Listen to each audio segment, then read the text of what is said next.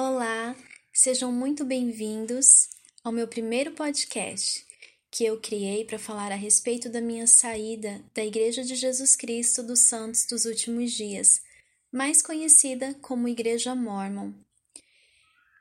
Eu fiquei na igreja por 25 anos, me batizei aos 15 anos de idade, conheci a igreja através de uma amiga na escola. E eu era uma adolescente que naquela época procurava algo especial para me apegar, um grupo, uma religião. Eu encontrei na igreja muita amizade e uma esperança de que eu poderia ter aquilo que eu buscava. Uma família forte, por exemplo, uma família unida. Eu não sabia nada a respeito da igreja. Algumas pessoas começaram a dizer que não seria uma boa escolha, mas eu me sentia muito bem lá, eu não via nada de ruim, pelo contrário. Eu estava muito feliz naquela época. Primeiramente, porque eles me disseram que a igreja não era simplesmente uma igreja, mas a verdadeira igreja de Cristo na terra, que ele havia restaurado e trazido de volta por meio do profeta Joseph Smith. O único caminho verdadeiro a seguir. E aquilo me fez encher de alegria e de uma segurança mesmo naquele caminho. Então eu me sentia muito privilegiada por poder fazer parte daquilo tudo, pertencer àquele grupo. Eu acreditei em toda a história sobre Joseph Smith, que ele havia visto Deus e Jesus Cristo em um bosque, e Jesus Cristo havia dito a ele que nenhuma das igrejas eram verdadeiras. E mais tarde, um anjo visitou e contou a ele sobre um livro sagrado que estava escondido por anos e que ele deveria trazer à luz esse livro, que hoje é conhecido como Livro de Mormon. E esse livro contém relatos dos antigos habitantes das Américas, conforme a igreja dizia na época. E a igreja sempre disse que esse povo eram os antepassados dos índios americanos, que tinham vindo de Jerusalém para habitar as Américas. E Cristo, após ressuscitar, apareceu a esse povo aqui nas Américas. Eu não vou falar muito sobre a história da igreja. Na verdade, é, eu quero falar sobre os meus sentimentos. Eu quero dizer que, como adolescente, eu absorvi tudo aquilo, toda a doutrina, a igreja, ela é perfeita com os jovens, no sentido que o jovem, ele se sente acolhido e especial, e ela te prende, e aparentemente é de forma positiva. Existe um estudo durante a semana que se chama seminário, e eu participava todos os dias do seminário, encontrava outros jovens, e era muito agradável, divertido, né? E também participei de muitas atividades, aulas aos domingos, bailes, e me ocupei completamente com as coisas da igreja a ponto de não me importar muito em ficar em casa ou dar a atenção à minha mãe na época. Eu sempre tive um ótimo relacionamento com Deus antes de conhecer a igreja. Eu simplesmente conversava com ele, contava sobre o meu dia, as minhas tristezas, alegrias. Quando me tornei membro, eu precisei mudar isso. Havia uma forma de orar, uma maneira, alguns passos da oração. Primeiro agradecia e depois pedia. E eu lembro que eu demorei para me adaptar a esse tipo de formalidade, principalmente antes de dormir. Mas eu não me importei porque eu achava que essa era a forma correta de conversar com Deus que eu estava aprendendo.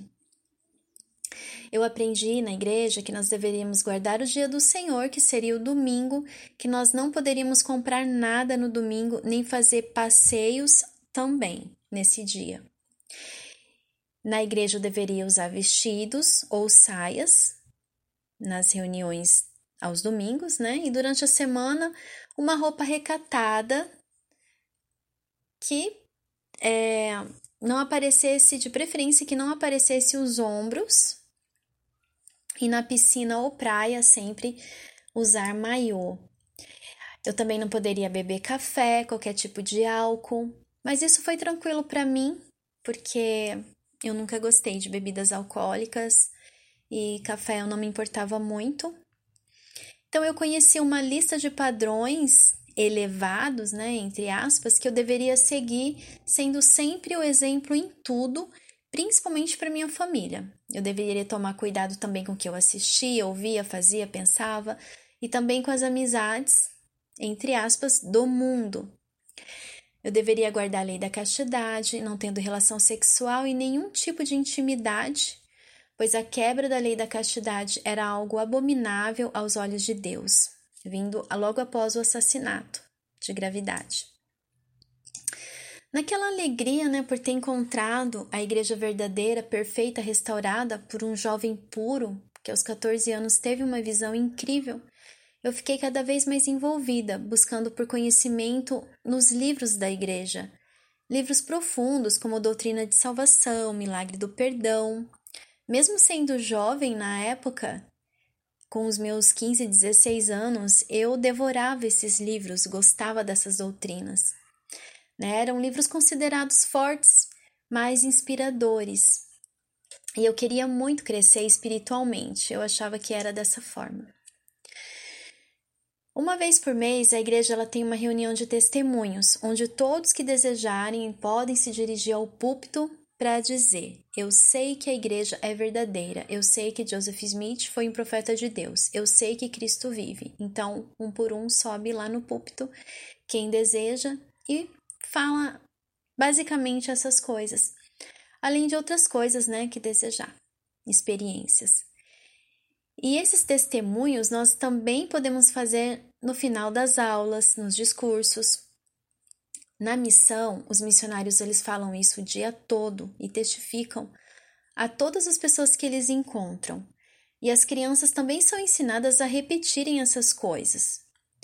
Os pequenos até mesmo acabam decorando, né, gravando de tanto que, que ouvem. Enfim, eu quero dizer nesse momento que eu era uma menina, que eu fui absorvendo tudo aquilo. E eu mesma fui me amarrando, mudando minhas ideias, construindo uma bolha ao meu redor. Mas eu não percebia isso. Que eu havia mudado os meus pensamentos, costumes para me encaixar naquele padrão. Mas eu estava ali, sempre ouvindo as mesmas coisas, repetindo a mim mesma tudo o que eu ouvia, sem ter amigos fora da igreja, aos poucos deixando as velhas amigas para trás para ficar apenas com a minha comunidade. E hoje eu percebo as coisas, mas antes era tudo normal para mim. Eu estava seguindo a Cristo. Se a igreja era dele, deveria ser totalmente fiel a ela, a todos os mandamentos. E também nós temos a promessa de uma família eterna. Mas existe uma condição: sermos dignos, e eu queria muito isso. Então eu me aprofundei cada vez mais. Mas há pouco tempo eu descobri coisas que me deixaram profundamente triste e decepcionada com a igreja, coisas que eu nunca li em livros da igreja, porque ela escondeu e nunca admitiu. Mas agora ela admite, mesmo não querendo se expor muito, mesmo camuflando, aos poucos ela está admitindo. E depois que eu descobri essas coisas, a minha mente se abriu como se eu tivesse dormindo esse tempo todo. Eu acordei de um sono profundo, mas eu nem sei explicar como eu me sinto. Se alguém me dissesse isso antes, eu não iria acreditar, como muitos membros ativos não acreditariam em mim. E eu entendo muito bem como que é. O chão sumiu dos meus pés, a minha mente deu um clique, eu sempre digo isso, e o meu cérebro, ele começou a se desprogramar de tudo aquilo. Eu sei que parece forte, mas é assim que eu me sinto e muitas pessoas que estão acordando dizem a mesma coisa. É muito assustador. Viver mais de 20 anos como se eu tivesse inconsciente durante todo esse tempo. E eu digo isso porque só agora que eu vejo as contradições da doutrina, na história e em tudo. E eu não entendo como eu não percebi tantas coisas antes.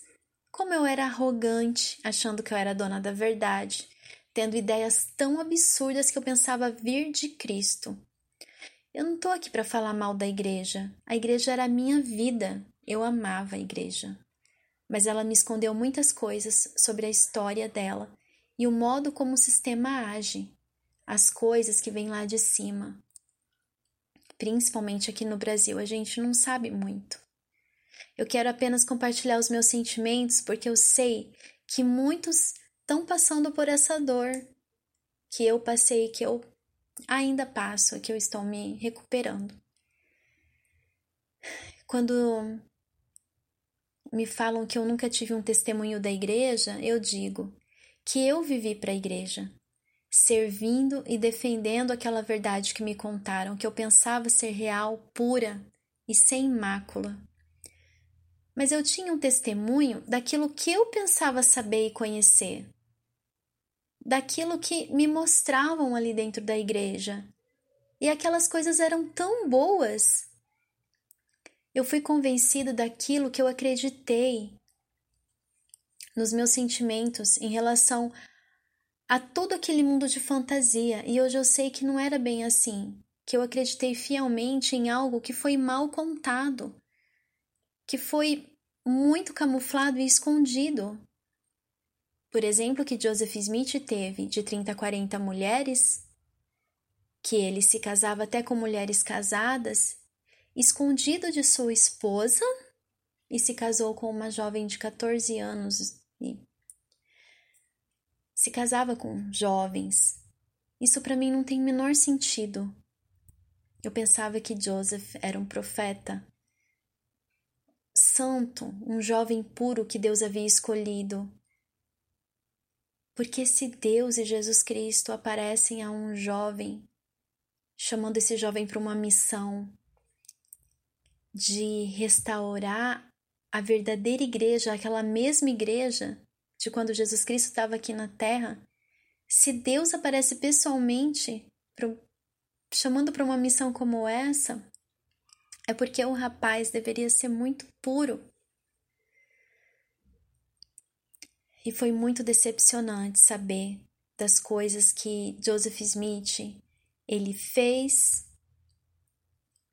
E eu vou falar isso depois, mais para frente e que só agora a igreja está mostrando, e em 25 anos eu nunca soube disso, mesmo sendo uma missionária.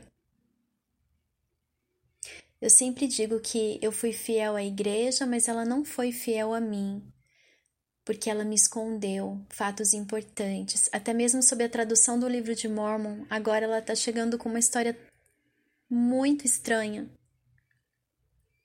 e que ela nunca havia dito. Então, significa que a igreja ela não foi sincera e honesta comigo, mas eu fui com ela, eu me dediquei ao máximo. E essas coisas que eu disse aqui, que parecia que eu estava dormindo, e só agora eu acordei. Eu falo de todo o meu coração. E isso é muito assustador. Bom, esse foi o meu primeiro podcast falando um pouquinho a respeito, para quem não conhece a igreja, de como é estar lá inserida logo no início e de como é difícil quando a gente acorda. É como se fosse realmente uma hipnose, uma lavagem cerebral e hoje eu sei que eu estava vivendo num, num engano muito grande. É, eu vou ficando por aqui e até a próxima. Obrigada por me ouvir. Beijo.